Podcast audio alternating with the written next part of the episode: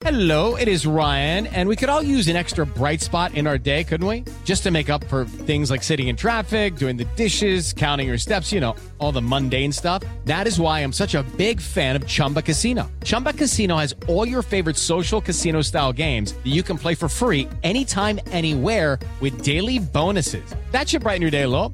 Actually, a lot. So sign up now at chumbacasino.com. That's chumbacasino.com. No purchase necessary. VGW Group. Void were prohibited by law. See terms and conditions. 18 plus. Filho não tem manual. Mas bem que poderia. Manual do Filho, com o psicólogo Tiago Tamborini, especializado em comportamento de crianças e adolescentes. Olá, queridos! Bem-vindos ao nosso Manual do Filho. Eu sei, você tem dúvidas na criação do seu filho, que é criança, ou do seu grandão, que é adolescente. É, a gente faz esse podcast para tirar as suas dúvidas. Então, pode escrever para a gente que a gente responde e acaba trazendo aqui para o podcast esses questionamentos. Eu tenho a companhia constante de Tiago Tamborini, meu parceiro de podcast, meu parceiro de manual do filho. Tudo bom, Thiago? Ei, tudo ótimo. Delícia estar aqui de novo com uma convidada que está pedindo música no Fantástico, o que é mais legal ainda.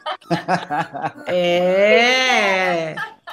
Pois é, essa nossa terceira temporada ela veio para trazer convidados, mas em temporadas anteriores, a gente já teve algumas pessoas que vieram bater uma bola aqui com a gente. Entre essas pessoas, a Aline Campre Campreger, falei certo, Aline? Perfeito, Paulinha, Campreger. Que já veio aqui conversar com a gente. Ela também psicóloga. É, tem uma abordagem super bacana, super afetiva, faz um trabalho muito legal também nas redes sociais. Então, você que gosta de né, pegar aquelas dicas no Instagram, se aprofundar, segue a Aline por lá e tá de volta com a gente, né, Aline? Um prazer estar aqui. Primeiro, eu quero dizer que eu sou ouvinte, adoro, escuto lavando louça, escuto indo para o médico, escuto em casa, porque eu acho que esse formato que vocês entregam, além de ter muito conteúdo, é muito leve. Então, ao mesmo tempo que a gente se conecta com coisas muito profundas, a gente se diverte, é gostoso, é um formato que eu super assim considero saudável para a saúde emocional de pais e mães. Então, indico para todo mundo, maratonar. Eba! Ai, que honra, que bonito. Se você é uma das pessoas que está ouvindo, então, o nosso Manual do Filho, nos marque ali no Stories do Instagram. Eu amo quando vocês colocam lá, porque além de vocês marcarem, a gente saber que vocês estão ouvindo e gostando, vocês, na verdade, acabam indicando a gente para todo mundo que segue vocês. E isso é uma prova, assim, de que vocês realmente confiam no nosso conteúdo. Então, eu acho.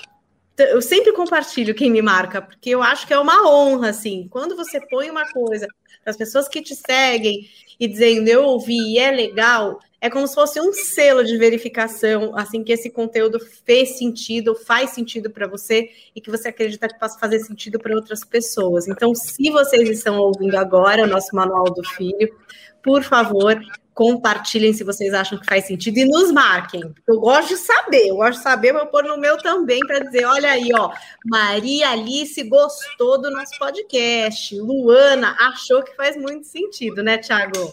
É isso, e educa, né, Paulinha, as pessoas a entenderem o que é um podcast, criarem esse vínculo, porque muita gente ainda não sabe, a gente recebe muita mensagem assim, tipo, mas onde, o que é podcast? Mas eu tenho que baixar um aplicativo, né? Então também com isso você ajuda as pessoas a entenderem o que é pessoas que acham que é pago. Quando eu falei que eu recebi duas mensagens, eu acabei de postar aí duas mães. Aline, isso é pago, tá dentro de algum curso? Não, é um conteúdo riquíssimo. E olha uma coisa que também vocês quebram paradigmas. Claro que eu escuto toda mãe psicóloga, não psicóloga. A gente precisa quebrar a ideia de que esse auxílio que a gente pode ter para educar nossos filhos é algo que nos engrandece enquanto pais e mães e não algo que nos torna pais e mães que não estão sabendo. Muito pelo contrário, eu acho que a primeira coisa para a gente aprender é a gente assumir que a gente não sabe tudo e nem saberá. Maravilhoso. E partindo desse princípio, hoje, eu que trouxe o tema, gente, porque foi muito legal. Foi uma troca com uma amiga minha pessoal, que é muito ouvinte aqui do podcast. E quando ela trouxe é, a questão dela, o tema que ela gostaria de trazer para cá, eu achei muito curioso, porque eu passei pela mesma coisa que ela. Na minha adolescência. E aí eu falei: ah, não, esses universitários vão ter que nos ajudar, eles vão ter que nos ajudar a lidar com isso agora é, com os nossos filhos. Hoje a gente vai falar de pressões estéticas e redes sociais, prejuízo para. Olha que eu já fiz. A... Quem acompanha aqui no canal viu que eu escrevi errado, meu Deus, mas eu vou arrumar aqui prejuízos para a infância e adolescentes. Então, bom, Bullying, gente, pressão estética, todos nós talvez tenham, tenhamos passado, mas realmente tem esse ingrediente novo aí, que são as redes sociais. Meu Deus, né? Que, enfim, são assuntos recorrentes aqui, não por acaso, né? Porque rede social tá aí, os adolescentes estão nas redes sociais, não sei se deveriam, aí tá uma outra questão que a gente tem que tratar, né? Eles têm ali as normas de redes sociais, tem as idades recomendadas. Eu não sei se bate com a dos profissionais,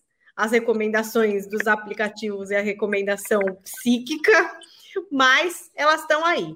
E a questão da pressão estética surgiu para essa minha amiga e para mim, na minha infância aconteceu a mesma coisa, porque somos descendentes de portugueses, entendeu?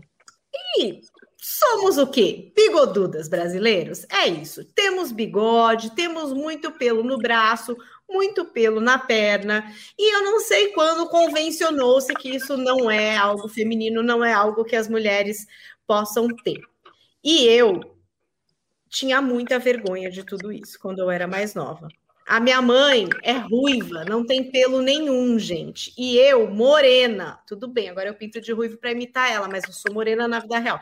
E aí, imagina, eu muito peluda, já com 11 anos, muito peluda. E a minha mãe fazia depilação com cera fria, brasileiros, que é uma coisa que eu não sei se vocês já experimentaram, mas não recomendo, que dói demais. Quando eu comecei lá com meu bigode, ela mesma já, tipo, olha, tem um bigode, você quer tirar esse bigode, quer dizer, já começa essa conversa a respeito de, olha, não pode ter esse bigode, ou esse bigode não é legal. Não estou pondo a culpa na minha mãe, não, tá? Porque isso é uma coisa de toda a sociedade mesmo. Tem esse negócio de que pelo não podia ter. E eu fiquei realmente é, impactada, passei por essa depilação de cera fria, gente, chorava, saía sangue, juro. Era uma coisa, assim, era uma tortura. E eu tinha muita dificuldade de lidar com isso. Tinha vezes na escola que eu não tirava o moletom, porque eu não queria mostrar que meu braço era peludo. Tinha muito medo, muita vergonha de ter esses pelos. Na família tinha muitos tios que me enchiam o saco mesmo, tipo portuguesa, bigoduda, não sei o quê. Tinha até uma corredora que ganhava todas aquelas provas de fim de ano lá, é, de corrida, ela chamava Rosa Mota. Olha o que eu guardei, gente, sério. Eu guardei isso, porque eles me chamavam de Rosa Mota. E diziam, é portuguesa, é Rosa Mota, é bigoduda. Bom, foi um trauma grande para mim, foi muito difícil eu lidar com tudo isso.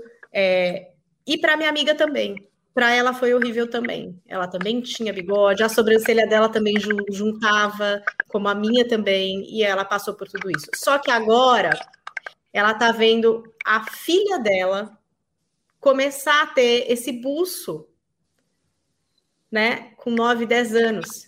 E ela tá muito, assim, mexida com isso, porque ela passou por tudo aquilo, ela não gostaria que a filha dela passasse por nada disso. Ela entende que essas pressões são estéticas da sociedade, que são impostos e tal, mas ao mesmo tempo ela tá pirando com isso. Ela fala: o que, que eu faço? Eu tô querendo passar um dondo no bigode da minha filha de 9 anos. E ao mesmo tempo eu acho isso meio absurdo. Mas por outro lado, eu não quero que ela passe pelo que eu passei. Que falem que ela é bigoduda, que ela não sei o que, que coloquem um apelido. Então, toda essa história veio exatamente disso que eu, minha amiga, passamos, e agora ela tá vendo isso acontecer com a filha dela e não sabe o que fazer universitários, Tiago Tamborini, Aline Campreger.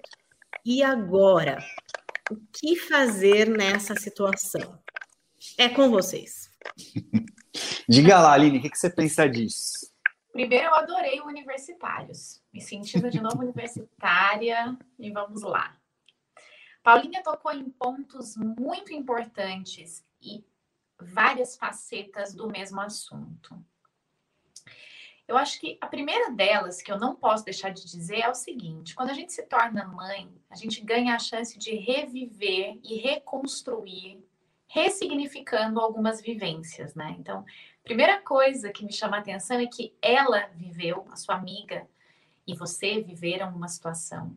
E que quando a gente olha para o nosso filho à beira de viver uma situação similar, geralmente a nossa primeira reação talvez uma reação muito instintiva de proteção, é que a gente evite que o filho viva sofrimentos que a gente viveu. Acontece que essa não é nenhuma possibilidade. Às vezes a gente fica evito ou não evito. Na verdade, a gente não tem esse poder, esse bastão de descolorindo esse buço, meu filho sofrerá menos. Então, essa é uma noção que a gente precisa ter com clareza de que passar por algumas circunstâncias vão fazer com que aquela criança se fortaleça. Não estou dizendo que a gente tenha que deixar o filho sofrer, estou dizendo que a gente precisa ter muito claro que a nossa tendência inicial será essa: buscar a evitação do sofrimento. Lá naquele filminho que todo mundo comenta divertidamente, quem não assistiu, assistam, todos, todos, todos, até quem não tem filhos a gente aprende uma lição muito clara de que todas as emoções são necessárias, inclusive a tristeza, inclusive a resiliência. Então, essa é a primeira coisa que a gente precisa, eh, de alguma maneira, encontrar conforto em observar o caminho do nosso filho, sem que a gente fique excessivamente preocupados em poupá-lo, tá? Essa é a primeira coisa, porque essa é uma tendência muito natural né, da maternidade em si. Eu vejo a paternidade de um jeito um pouquinho diferente. A paternidade ela tem uma noção de, peraí, se eu não ensinar meu filho a pescar e entregar o peixe, talvez ele não consiga sem a minha presença. Então vamos lá, filhão, prepara o metiolate que eu vou colocar você para andar de bicicleta sem rodinha. Vamos enfrentar aquele tio chato da família, eu vou te dar estratégias para isso. Mas, em geral, a maternidade a gente quer mesmo asinha, né? A gente quer, né? Eu mesmo, minutos antes de entrar aqui no podcast, minha filha tem prova a semana toda. Passei no quarto dela, abri, disse, filha, tudo bem? Ela falou, tudo? Por quê? Eu falei, não, eu só queria saber se estava tudo bem. E ela estava lá compenetrada fazendo a prova e eu saí dali com a clareza de, se eu pudesse, eu sentaria ao lado dela e a ajudaria. E isso seria muito prazeroso para mim. E isso a gente precisa ter muita clareza do quão prazeroso que é para nós a proteção. Proteção. Um segundo ponto, e aí eu vou deixar o Ti falar a opinião dele, é, a, é o seguinte ponto, né? Tudo que as pessoas falam sobre nós constrói a nossa autoestima. E por vezes a gente tem a noção que autoestima é um conceito solitário.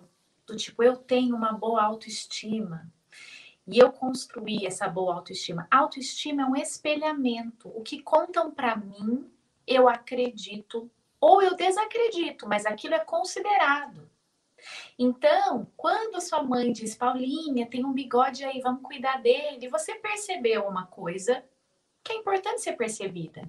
Você podia dizer, não, mãe, eu me gosto assim, e ok, tá tudo certo por aqui.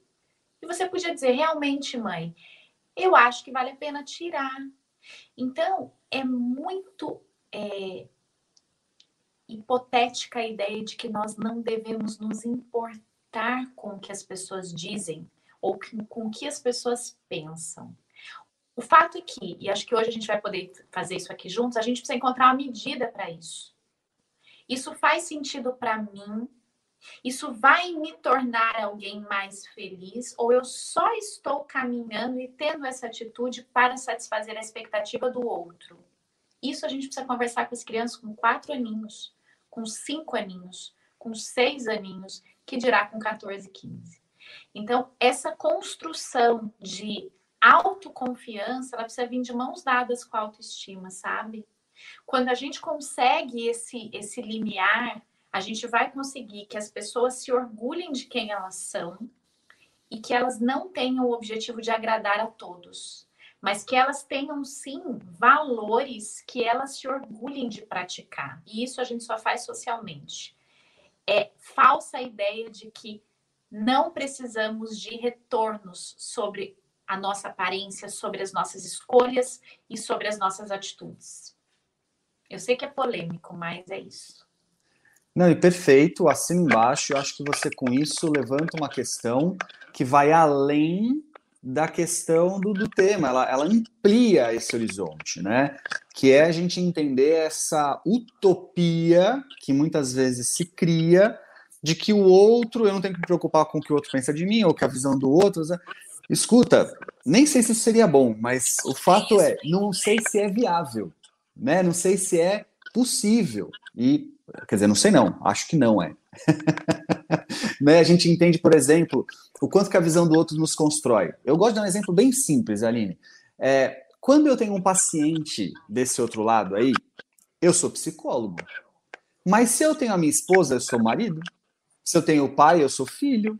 Se eu tenho a minha filha, eu sou pai. Então o outro me constrói também diante de quem eu sou nessa relação, nesse vínculo. Então só por aí a gente já consegue entender que não dá para a gente eliminar a visão do outro e o que o outro tem diante de nós. Mas você falou com maestria onde está esse, esse lugar saudável de que importância é essa. Esse é o detalhe mais difícil de da gente criar mesmo. Olha, é... entendi. Então tá, agora vamos para a parte prática. O que, que essa minha amiga faz, gente? Tudo bem, eu acho que ela já entendeu que é uma coisa dela, que ela viveu. Eu acho que ela já entendeu essa parte. Mas e aí? Ela observa, ela deixa as coisas acontecerem, ela vê se a filha vai chegar e diz: Olha, mãe, sabe, tô vendo aqui, eu tenho esse bigodinho aqui, eu não acho legal. Ou o que, que ela faz praticamente, assim? Vamos pensar assim, ela não fez nada ainda, ela só tá pensando tudo isso. E aí? Perfeito. Primeira coisa que constrói autoestima e autoconhecimento é responder a perguntas que nos são feitas. Filha, quer passar um creme no seu rosto? Mamãe passa esse creme à noite e ele deixa a pele bem macia. Não, mamãe, não quero. Não, mãe, eu, eu gostaria tornar, criar um ambiente que vai fazer essa criança se perceber mais. Porque se a gente diz assim, filha, esse bigodinho que você tem aqui te incomoda? A não ser que a gente tenha indícios muito claros disso, talvez a gente esteja antecipando uma percepção para uma criança que não tenha ainda muitas habilidades para lidar com esse conflito, que é um conflito, né? A gente tomar essa decisão, puxa, dói fazer a tal depilação aqui do buço. E, e, e, e, por exemplo, clarear também não é uma opção definitiva. Eu já atendi pacientes que sofreram bullying porque fizeram uma, uma, um clareamento né, dos pelos. E aí também fica evidente de alguma forma, dependendo da quantidade que você tem de pelos ali. Então, toda decisão é uma decisão. Né? Inclusive, fazer alguma coisa é uma decisão. Você está acendendo para o seu filho aquela luzinha do a estética importa e você precisa se encaixar no que te faz bem, mas já é uma percepção que talvez ela ainda não tenha. Então eu sugiro criar situações para colocar ela diante de oportunidades para que ela coloque como ela se sente desenhar com essa criança, se ela tiver 8, 9, 10 anos, perguntar para ela qual é a parte do rosto dela que ela mais gosta, e não porque ela acha mais bonita, mas qual ela se orgulha mais, qual ela mais gosta de tocar, qual ela mais gosta de realçar, ela gosta de usar mais batom ou mais sombra. Então, a gente vai construindo isso de uma maneira mesmo a não antecipar algo para essa criança. Perfeito, né? E como isso pode ir para outras situações, né? A Aline deu uma aula para gente agora de outras milhares de situações que podem envolver não só questões estéticas, mas comportamentais, né, de visão de mundo. Então, muito cuidado quando a sua pergunta antecipa a resposta. Uhum. A gente aprende isso na faculdade quando a gente estuda metodologia de pesquisa, né? O quanto que a pergunta tem que ser muito bem trabalhada, porque senão ela interfere na resposta, né? Eu me lembro de um professor que me ensinou. Oi? Induz, né? A gente induz. acaba induzindo o outro a sentir algo que ele ainda não está não tá sentindo, né? Isso, perfeito. Isso em adultos, que dirá em crianças. Então, a Aline deu uma aula para a gente de várias outras situações que quem está ouvindo a gente agora pode pensar. E olha, crianças e adolescentes. Só muda, Sim. claro, a linguagem, né, o exemplo, mas o adolescente também você tem que tomar muito cuidado com esse tipo de abordagem, porque você também induz aquilo que você quer é, é, ouvir dele. Então, essa abordagem mais é, é, ampla, né, que traz o assunto de um jeito menos objetivo, é muito legal. E até falar, né? Porque na adolescência tem aquele problema bastante típico, enfim, que é a questão das espinhas, né? Que é uma questão hormonal, é comum, é muito comum. E também, né? Acho que fica nesse ponto. O que, que você faz? Você fala, olha, filho, tá meio sério aqui o negócio, você não tá vendo, né? Porque tem adolescente que é mais desencanado, tem adolescente que é mais fixado nisso, enfim, em aparência, etc. e tal. É, é, também a mesma coisa, gente. É isso, né? Olha, tem aqui as sabonetinhos, cuidados com a pele, existe tá vendo? Eu faço aqui, não sei quem faz ali, e aí vê se a pessoa acende alguma luz, assim. Nunca chega diretamente e fala, querido, você não tá vendo? Olha como tá a sua pele, que horror. Porque, por exemplo, tem gente que acha um horror, né? Tem gente que vai tem... ter uma abordagem, isso é normal, é da idade, não se preocupa. Agora tem gente que já chega, né, daquele, meu Deus, olha como é que tá, olha a situação, uma coisa que a pessoa já, a própria adolescente já fica meio, nossa, tem tô falhando. às vezes, Paulinha, às vezes, na, querendo ajudar ou querendo fazer com que o adolescente, nesse caso da espinha, se perceba, tem pais que tá, tá, a intenção é boa, mas veja que me ouvindo como ela vai parecer doida. Fala assim: vai comer chocolate de novo? Você sabe como é que fica a sua pele, né? Depois fica daquele jeito lá, todo estourado a sua pele. Ah, vai ficar cutucando? Olha como sua pele tá horrível que você fica cutucando. Para de cutucar que ela fica horrível. Bom, se essa intenção é ajudar, eu até entendo, mas acho que me ouvindo falar agora fica óbvio quanto que ela é muito mais agressiva ou ela coloca muito mais combustível do que automaticamente traz uma, um auxílio ou uma tranquilidade sobre possíveis caminhos ou de percepção ou de autopercepção, né? Sim. Aline, a gente falou de autoestima aqui. Queria que também você nos ajudasse, porque é isso, né? No fim, a gente está botando os tijolinhos para a pessoa construir aquela autoestima dela, né? Desde pequenininho. Mesmo como o Thiago falou, às vezes é inconsciente, né? Está na melhor das intenções, mas está, na verdade, tacando uma pedra ao invés de ajudar a pôr a janela, né? Sabe o que acontece? Cada um tem uma idealização de qual é a sua casa casa perfeita para morar. Então, o meu tijolinho pode não contribuir em nada para sua construção. Pode ser que a sua construção seja diferente da minha. E isso é algo que a gente precisa trabalhar enquanto mãe, enquanto pai, de olhar e pensar o quanto para aquela criança. Aqueles aspectos ligados à autoimagem fazem o mesmo sentido que fazem para mim. Então, eu preciso dar um espaço suficiente para que a criança e o adolescente possam perceber mas, ao mesmo tempo, eu preciso dar margem para que ele consiga fazer escolhas possíveis. Como assim, Aline? Se eu vejo que o meu filho está com muita espinha e aquilo está fazendo com que ele deixe de sair de casa, mas ele não assume isso, ele não diz para mim: olha, mamãe, está desconfortável. Eu posso chegar nele e dizer: filho, como que você está se sentindo? Você está se sentindo bem com você mesmo? Você está se sentindo bem com a sua aparência? Eu também já tive a sua idade e tive espinhas. Como é que é para você? Como é que você se sente? Isso a gente pode fazer, não é um problema fazer isso, principalmente se a gente tem sinais de que aquilo possa estar prejudicando as relações sociais, a autoimagem que aquele adolescente está construindo, né? A gente só tem que ter cuidado em não rotular que aquilo é bom ou ruim, que aquilo é um grande problema ou não é um grande problema, né? Porque a gente sabe que um, a forma como a gente vai encarar alguns problemas para o nosso filho, às vezes a gente cria grandes embates porque a gente quer que o filho sinta aquele problema. Então, filho, hoje está frio coloque essa blusa. Mamãe, eu não estou sentindo frio. Não, mas hoje está frio. Como é que você vai considerar que o outro tenha que sentir algo que vem da percepção, né? a percepção é de que não tá frio para ele. Como é que você vai fazer? Você pode dizer, olha, eu, eu sei que você não tá sentindo tanto frio, mas para você ir lá fora é preciso que você coloque. Então a questão das espinhas do buço é a mesma coisa. A gente pode até sugerir, olha, se um dia você tiver interesse, a mamãe depila o buço e a mamãe gosta de fazer isso. É um cuidado que a mamãe tem que a mamãe gosta. Um dia, se você quiser, a gente pode ver para você começar a depilar, se isso for algo que você queira. Então, a forma da gente colocar isso para a criança e para o adolescente também vai impactar positivamente, porque todo mundo vai construir essa autoimagem, né? Isso é, é, algo saudável e algo que faz com que a nossa espécie evolua, inclusive. Então, isso nunca vai deixar de acontecer.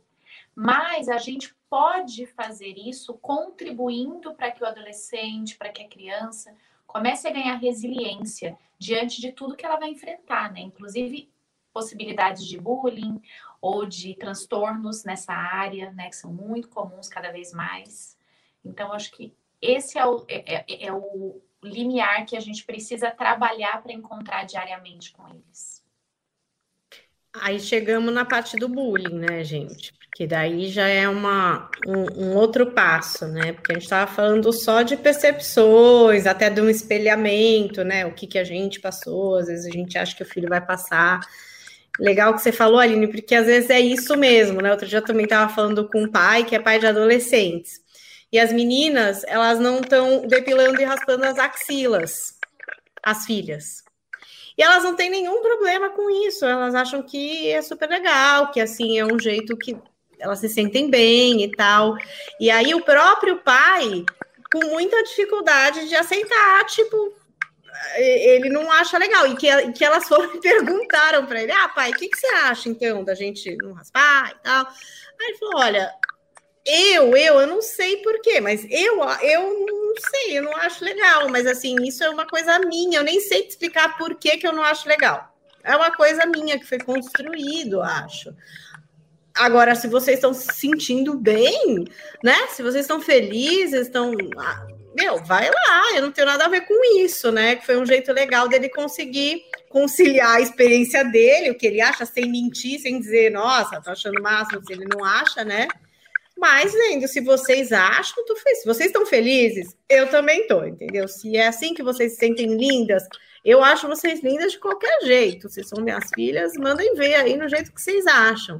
E aí é uma diferença geracional mesmo, né? Porque na experiência dele, essa não era a prática do que era o considerado bonito, e das meninas hoje em dia, né? O pessoal tá mais esclarecida, a juventude está mais esclarecida e já está mais em outro canal. Então, talvez, por exemplo, o bigode nem seja um problema, gente, para essa menina, como foi para a mãe, Exato. porque nessa geração pode ser um comportamento completamente outro, né? É, sei lá, questão de menstruação, né? Por exemplo, nossa, como era tabu. Eu lembro quando minha mãe falou para mim, nossa, agora você ficou mocinha, tal. Aí dava uma vergonha, né, na escola, levar o mods para trocar e tal. E eu tenho dois meninos, gente. Então, é, às vezes, outro dia eles acharam aqui um mods na gaveta e disseram: Nossa, mas o que é isso? Falei: Olha, isso é um mods. Daí eles, ah, tipo, aquela, que seria um mods? Tipo, do que você está falando, assim. E aí eu tive a oportunidade de falar para um menino de 9 anos o que é a menstruação e como é comum e como acontece comigo todo mês e como isso também vai acontecer com as meninas quando elas crescerem e como é normal, assim. Então, eu sonho um dia, por exemplo, na escola, que uma menina ficar com vergonha, sei lá, deixou cair um mote, ficar com vergonha, e ele possa falar, não, imagina, isso aí é minha mãe todo mês também, é uma coisa comum e tal. Porque, né, é uma coisa comum. Esses tabus vão surgindo e vão inculcando a molecada. E quem sabe essas outras gerações não sejam mais tão carregadas disso, né? Fazem as, umas coisas tão pequenas, né, gente? A pessoa tem um buço, e daí? Exatamente. Só que é tão pesado, tão pesado para criança, tão pesado para adolescente, né? E aí é, eu acho que esse é um peso que ele que ele que faz sentido para ele, ou seja, que ele não está afim de, de carregar isso da forma que é. Então a gente precisa contar para ele, mãe, eu quero ficar com esse buço, mas todas as pessoas da sala ficam falando, filha, as meninas não têm buço e você tem. Ou as meninas tiram, ou algumas não têm essa genética. E aí é uma decisão que você precisa tomar. Faz sentido para você passar pela dor e se sentir mais encaixada ou não? Porque até isso a gente precisa tomar o cuidado de entender como é que aquela personalidade se sente mais confortável, né? E eu acho que tem uma questão quando a gente vai para essa, essa observação do bullying, né? Que é a seguinte: uh, quando você começa ali me falando né, da importância de deixar também com que os filhos vivam experiências, ainda que elas possam ser dolorosas, difíceis e tudo mais, você inaugura também um diálogo importante sobre o bullying, né? Porque eu noto muitas vezes que o foco do bullying tá, e é justo que seja, naquele que comete, no sentido de que ele precisa parar de fazer. E é isso, a gente tem que lutar por isso mesmo, né? Escolas, né? Se você é uma família que percebe que o seu filho faz isso, se você receber um feedback da família do amigo ou da própria escola de que seu filho possa estar fazendo, é sim seu dever como pai, como mãe, ou seu dever como educador dentro da sala de aula, na gestão da escola, fazer e tomar todas as medidas cabíveis para que aquilo deixe de acontecer. Ponto final, indiscutível. Mas a gente precisa inaugurar também um diálogo sobre aquele que sofre o bullying e como ele, como indivíduo, pode também aprender a lidar com isso de maneira a também poder ter um caminho de solução sobre isso né? Porque além do óbvio do procurar ajuda, né, do buscar um adulto ou autoridades competentes, além disso tudo que isso é dito, o quanto é importante a gente trabalhar nas crianças e nos adolescentes a maneira com que eles também diante do bullying que sofrem lidam com isso, respondem isso. a isso. Res... Perfeito, melhor frase impossível, respondem a isso. Por quê, Paulinha? Não é no sentido, e por favor, muito cuidado, de culpabilizar aquele que sofre o bullying. Jamais. Né? A ideia nunca será culpabilizar quem sofre o bullying. Não é isso. Né? Tampouco responsabilizar também não é isso, não. Mas é entender que a gente não será capaz de tirar todas as condições Comentários de sofrimento coisas, de bullying. Né? Isso é impossível. Então, o que, que eu posso fazer diante do meu filho, junto ao meu filho, para que ele aprenda também, como a Aline disse, a lidar com a situação? Então, como você gostaria de resolver isso? Olha, uma vez que a gente não vai fazer, todo mundo à sua volta parar de falar sobre isso, como você quer, diante deste problema, agir, né? É, é, e, dependendo... e às vezes até é, a gente coloca um peso que eu acho que às vezes nem tem, né? E aí é, a criança já, puxa, já, já tô aqui nessa zona. Olha aí, o amigo tá me colocando nessa zona que eu tô do desconforto, do que meu pai já tinha me mostrado que era uma droga, que eu já tava falhando, que eu já tava errado, que eu já, entendeu? Porque eu tenho um exemplo aqui, meu filho pequeno quer deixar o cabelo crescer. E assim ele está fazendo na quarentena, ele tá cabeludo, assim, tá com o cabelo aqui. E aqui já teve várias situações com a questão do cabelo dele. Todo adulto que ele encontra pergunta se ele não vai cortar o cabelo. Todo, todo. Tudo bem que ele não encontra muitos, mas assim, fala na videoconferência com a avó, você não vai cortar o cabelo? Fala com você, você não vai cortar o cabelo? E ele diz que não vai cortar. Tudo bem. Aí aqui outro dia teve uma conversa. Aí o irmão falava para ele assim: "Escuta, você quer ser a Rapunzel ou você quer ser sei lá quem?" uma outra pessoa. Aí ele virou assim, ó. Ele virou e falou assim: Eu quero ser eu. Eu falei, nossa, essa criança é muito forte, gente. Eu quero ser eu, que bonito, né? Bom, e ele com aquele cabelão. Aí comia o cabelo na cara, estudava o cabelo na cara. Eu falei, Antônio, já que agora você tem esse cabelo grande, maravilhoso, eu vou te ensinar um truque. Existe uma coisa chamada elástico.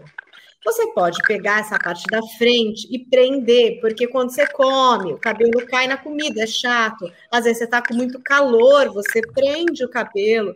Eu vou te dar aqui, eu tenho alguns, eu vou te dar, e a gente pode ver um jeito de prender. Aí no começo ele olhou para mim e falou: Olha, eu não vou prender. Eu falei: Ótimo, não prenda, mas se uma hora você quiser, a gente prende, porque você vai ver, dá calor, cai na cara, atrapalha para fazer esporte.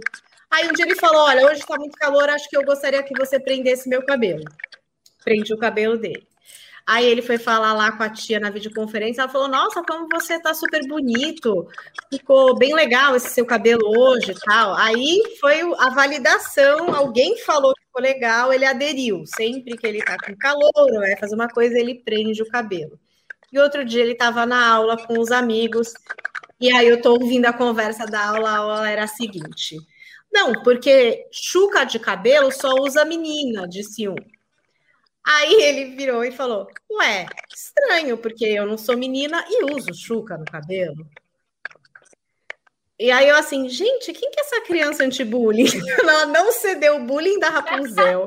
Ela não respondeu às pessoas que o cabelo ele não vai cortar, porque ele decidiu não cortar. E agora ela está na aula minimizando a problematização da Chuquinha, dizendo, ué, eu uso chuca e não sou menina. Acabou a conversa, tipo, não teve nenhuma discussão, é tipo assim, ah, ok, verdade, Antônio usa, ah, então não é só menina, pronto, mudou. Falei, caramba, meu, como ele foi, assim, fluido, mas também porque eu acho que ele teve a oportunidade aqui de não também problematizar demais. Ele mesmo foi tirando de letra, nem virou um assunto. Ele foi respondendo, olha que bom. Ele diz, não vou cortar o cabelo. Ele diz, eu quero ser eu, não quero ser nem a Rapunzel, nem sei lá quem menino também usa e pronto. Se sempre fosse assim, né? É que nem sempre tá tão fácil, né? E nem sempre é tão simples. E agora com rede social, eu imagino que seja muito ruim, né? O fator de exposição possível, do que é possível fazer para zoar, essa história de pregar peça, né? de pegar alguém para Cristo. Isso acontece. O Thiago deve ter bem mais experiência. Eu contei uma aqui de uma criança, porque em casa agora adolescentes mesmo, rede social dando problema. Eu ainda não tô, ainda. Acontece muito, Thiago. É muita gente pegando um, expondo, passando foto. Eu só consigo imaginar, assim. Acho que às vezes a realidade até supera a imaginação, é isso? Então, Paulinha, mudou. Quero ouvir aí a Aline também na experiência dela, mas assim, o que eu sinto é que mudou a forma, o meio, ou uh, a gente percebe de outros jeitos agora, né? Então, primeiro, acho muito bacana, e aí eu vou aqui pontuar uma coisa fundamental. Acho muito bacana que a gente dê mais atenção para o bullying. Porque tem muita gente que diz assim: ah, mas na minha época também acontecia e não chamava de bullying. Que pena, né? Porque se chamassem, talvez você pudesse ter sido ajudado.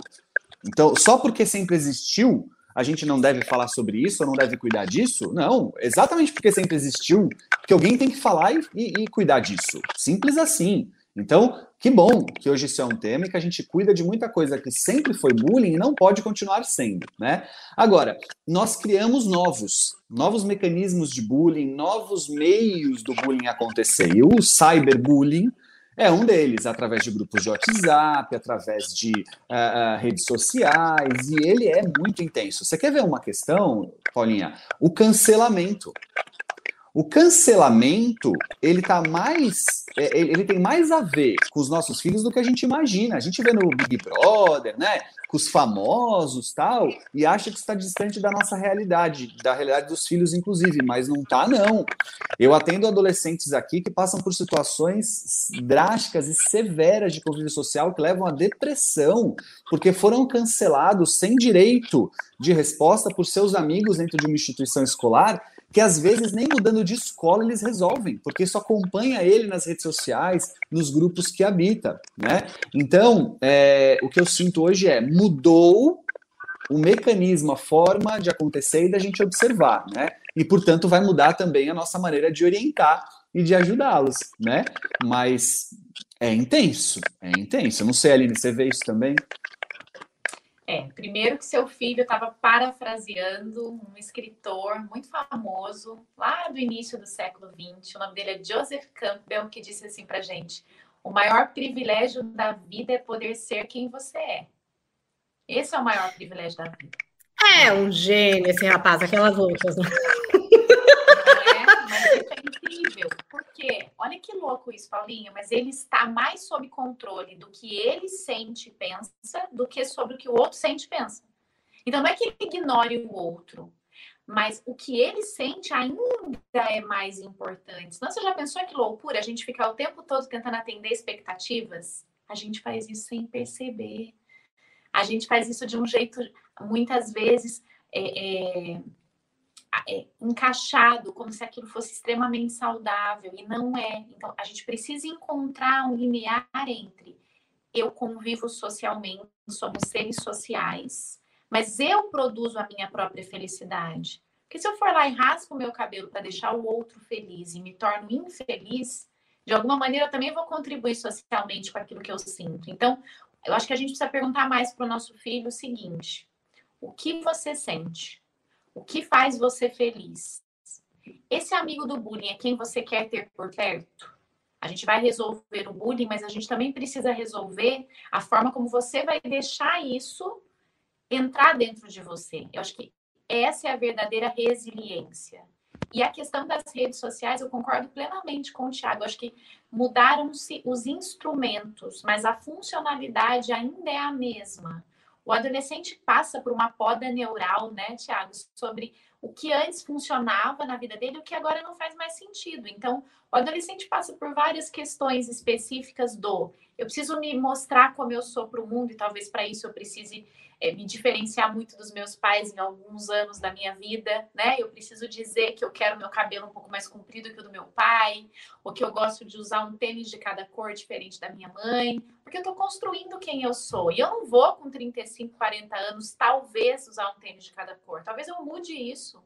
Então, e a gente fica desesperado, às vezes, com uma expectativa de que aquilo vai permanecer, e o adolescente talvez ele esteja num processo de construção ainda maior do que a infância, porque ele está de fato lapidando o que ele vai poder vivenciar. E as redes sociais, elas padronizam. Então, se você não está com a pele legal, você toca no filtro e a sua pele fica igual a de todo mundo. Mas não é o mundo real, né? Paulinho usa esse termo, vida, não é na vida real. E pro, acontece que para o adolescente, principalmente em pandemia, a rede social é quase mais real do que a vida que ele tem, pelo número de horas que ele passa ali dentro. Então acontece por vezes essa confusão na cabecinha deles mesmo, né? Acontece na cabeça dos adultos. A gente tem índices do aumento de cirurgias plásticas, de procedimentos estéticos e, e, e de buscas, né? Por, é, incentivadas pelo consumo exagerado da padronização humana, né? Não só estética, tá, gente? Não só estética. Esses dias eu vi um comercial de um medicamento que faz você ficar bem o dia todo. Você não está se sentindo bem o dia todo? Tome este medicamento, um medicamento alternativo fitoterápico em grandes redes nacionais. Só com ele você ficará bem o dia todo. Ninguém fica bem o dia todo. Isso não deve ser um objetivo da gente buscar. Então, talvez uma alternativa que a gente possa ter não é afastar as crianças das redes sociais, crianças adolescentes. Não acho que é isso necessariamente. Eu acho que a gente precisa construir diálogo com eles. A gente precisa participar do que eles estão assistindo, do que eles estão pensando, do que eles estão fazendo, do que eles estão desejando, do que eles estão querendo. Isso dá mais trabalho do que só. Nossa, isso que eu ia falar. Isso é difícil, gente, porque eu vou falar aqui que nem tá adolescente, porque o adolescente eu já imagino que ele é um hacker. Porque assim, com nove anos aqui, o menino já faz coisa que até eu fico pasma, assim, do conhecimento que tem as ferramentas. É, esse TikTok, como que as crianças, criança, gente, porque é criança de 11, 12, 13 anos, faz aquele nível de edição, né? Porque os vídeos são super editados, eles são criativos, eles têm ali todo um processo de domínio de tecnologia que eu fico chocada, fico imaginando o impacto que isso vai ter nos filmes no futuro, no cinema. Porque é, mu é muita mudança do, da estética, assim, da, da velocidade de consumo da estética e tal. Mas, enfim, eu acho que isso de acompanhar é, tem que fazer, é difícil, mas eu acho que mais que acompanhar, acho que são essas conversas, né? Porque muitas vezes eu sinto isso, os meus filhos eles vêm querendo me contar uma coisa e dá uma certa preguiça. Porque, por exemplo, vem, ah, não sei o que lá do Roblox, que Aí eu já penso, nossa, que preguiça, entendeu? Era tipo, sei lá, chegar lá na minha mãe e querer falar do Mario Bros. A minha mãe não queria saber dessa história. Só que o Mario Bros. era um jogo hermeticamente fechado que eu jogava sozinha, entendeu? Tipo, e hoje não, né? Além de lidar com a plataforma, são outras pessoas lá dentro entre pessoas que ele conhece e pessoas que ele não conhece, é muito estímulo, é hiperestimulado para tudo quanto é coisa, para consumo, né? Eles querem comprar isso, eles querem comprar aquilo. Aí, tipo, tem até um bullying dentro das plataformas, do tipo, você não tem certas coisas, então você não é um bom jogador. Chega nesse nível, né? Nossa, você não tem a skin, que é a roupinha lá dos personagens, então você é ruim, você é noob, eles chamam né? Você é iniciante, você é noob, puta, o cara é noob, o cara não sei o que lá, o cara não. E, e se você não está sabendo disso, às vezes o cara está numa frustração que é do mundo virtual, mas que vem para a vida real, né? Uma irritação na vida real que é incentivada por uma coisa que acontece no virtual. É, é, é muita coisa para cobrir mesmo. Mas posso colocar uma questão aí, Paulinha, para não perder o gancho? É, eu acho que as redes sociais trouxeram uma outra coisa também, que antes nós não tínhamos, e de certa forma isso deu uma prejudicada. É, essa história do noob, por exemplo, sempre existiu. Então, imagina um grupo de skatistas. Eu, Aquele... Isso, exatamente. Você chegou lá, né? Então, aquele indivíduo que inaugurava a sua o seu pertencer àquele grupo era o noob da época que era o Howley. Você tinha isso no surf, você tinha isso na bike, você tinha isso na empinar pipa, você tinha isso em jogar bolinha de gude. Sempre teve, sempre teve. Volto a dizer, eu não digo isso como tudo bem, tá? Eu estou dizendo assim, isso sempre existiu o nível, né, a intensidade, a forma com que cada indivíduo sente é que vai determinar para nós o quanto que a gente precisa cuidar ou não, quanto a gente precisa ajudar ou não e tudo mais. Mas o que eu percebo, e é nisso que eu queria trazer aqui, é que às vezes há uma interferência exagerada de nós pais, porque agora a gente vê. Porque quando o nosso filho estava andando de skate, era o Raul lá, ou sei lá o que cada um era da sua, da sua seu estilo, né? Ele muito estaria preservado e a gente não ia perceber, a gente não ia ver Agora, no online, a gente ouve porque a gente está no quarto do lado. A gente percebe porque a gente passou ali no quarto e viu ele vivendo. E aí a gente volta no começo dessa conversa. Você percebeu? Você se preocupou? Você acha que seu filho pode estar sofrendo? Vai lá trocar uma ideia como quem quer saber dele.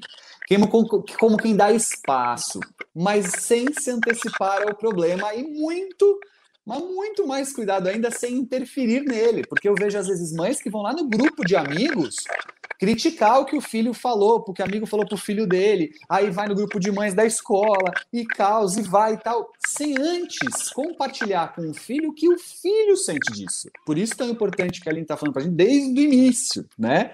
Então isso é uma outra coisa importante também. Muito do que eles vivem hoje é problematizado porque os pais veem necessariamente nem seria um problema se não fosse isso. Não sei se eu fui claro no que eu quis dizer. Não, entendi. Mas é isso que eu estou dizendo. É tanta coisa para cobrir, é tanta coisa que aparece, que talvez essa oportunidade da conversa seja o único caminho. Porque se você achar que você vai conseguir mapear tudo isso, é muito complexo, entendeu? Porque é isso. Normalmente a gente nem vê nada. É que agora a gente está vendo um pouco, mas assim, pensa, eu a gente não sabia o que acontecia todo dia na escola, com cada grupo que ele estudava. Graças Aí, a Deus que eu tô formado. Deus, é muito difícil. Esses aplicativos, assim, aplicativo que avisa para o pai se você entrou ou não na escola, Deus me livre. Então, o que mais aí. vale, no fim, é essa conversa, essa oportunidade dessa conversa, que eu acho que às vezes eles estão tentando ter a conversa, que nem eu falei, vem falar de um jogo. Mas às vezes é para falar de uma frustração com o jogo, de situação ali. Então, tenta ouvir, porque eu sei, eu não entendo nada, basicamente, da história do Roblox, até estou tentando, mas às vezes é para contar outras coisas, não é? Sem que eles procuram. Sem sombra de dúvidas, acho que você matou a charada, né? É, o mundo virtual é real, gente. Virtual e real não são antônimos, né? Perfeito. O mundo virtual é uma realidade para as crianças. Bem a Paulinha pontuou, diferente para nós, né? De quando a gente jogava Mario Bros. Eu jogava Mario Bros. Era eu e o Mario Bros. Agora eles entram no Roblox, eles falam com pessoas do mundo todo, eles se conectam, eles fazem grupo, eles montam.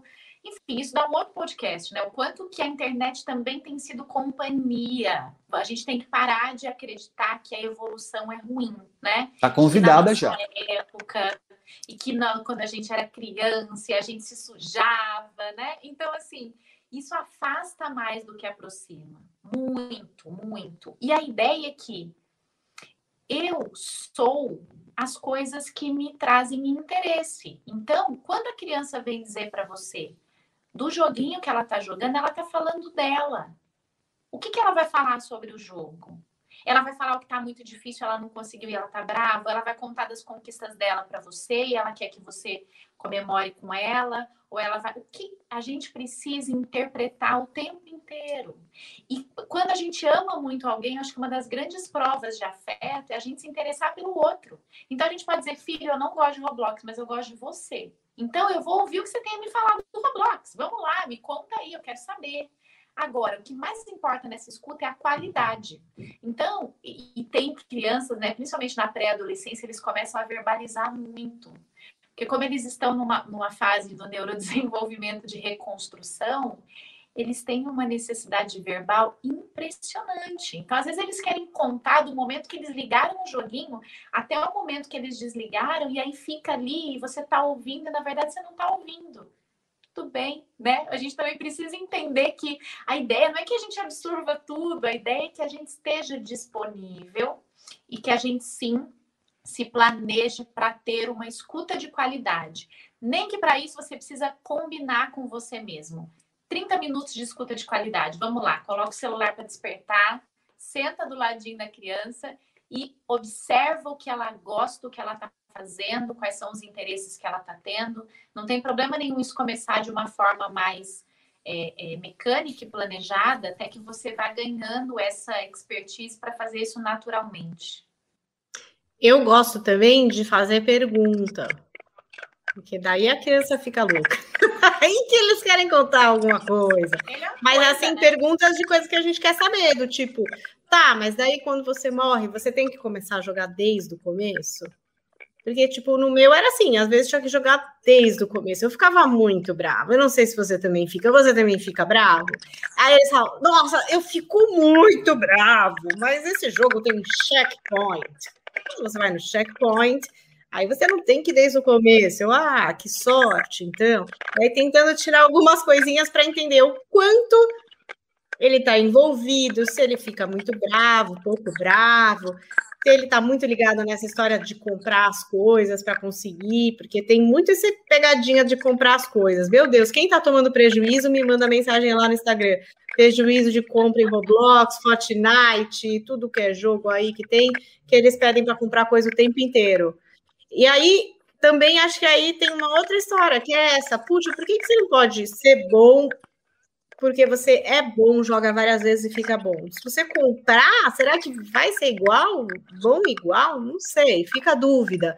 Vamos pensar sobre isso aí você. Será que tem que comprar tanta coisa dá para jogar mais uma semana para conseguir Roblox, sei lá o que tem que conseguir para você aí finalmente não ser mais noob, não ser mais iniciante e crescer. Sei lá, são muitas questões, gente, porque agora além de buço, espinha, não sei o que lá, tem skin, armas, bichinhos, é, cabelinhos azuis, coisas que, né, virtuais, que eles também querem ter, senão rola um bullying virtual, é isso.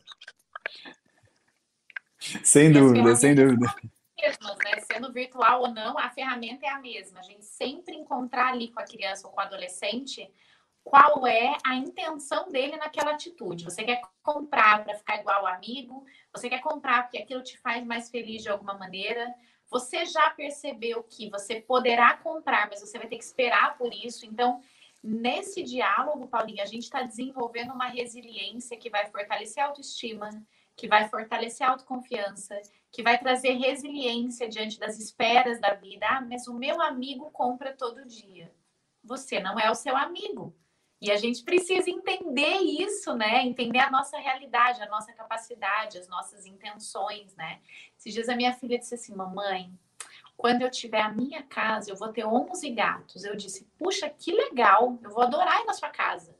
Ah, mas por que, que você não tem na sua casa? Eu falei: ah, Porque eu só quero visitar você com 11 gatinhos. A mamãe não quer 11 gatinhos. Então, assim, o que ela tá contando para mim é que ela tá percebendo que tudo bem sermos diferentes uns dos outros e isso não precisa ser uma guerra.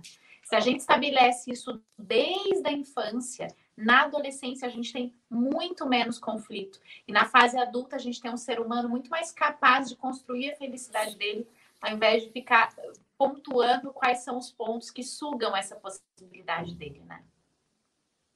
Tiago, faça um encerramento agora, lembrando o nosso tema. Vamos fechar pressões estéticas e redes sociais, prejuízos para a infância e adolescente.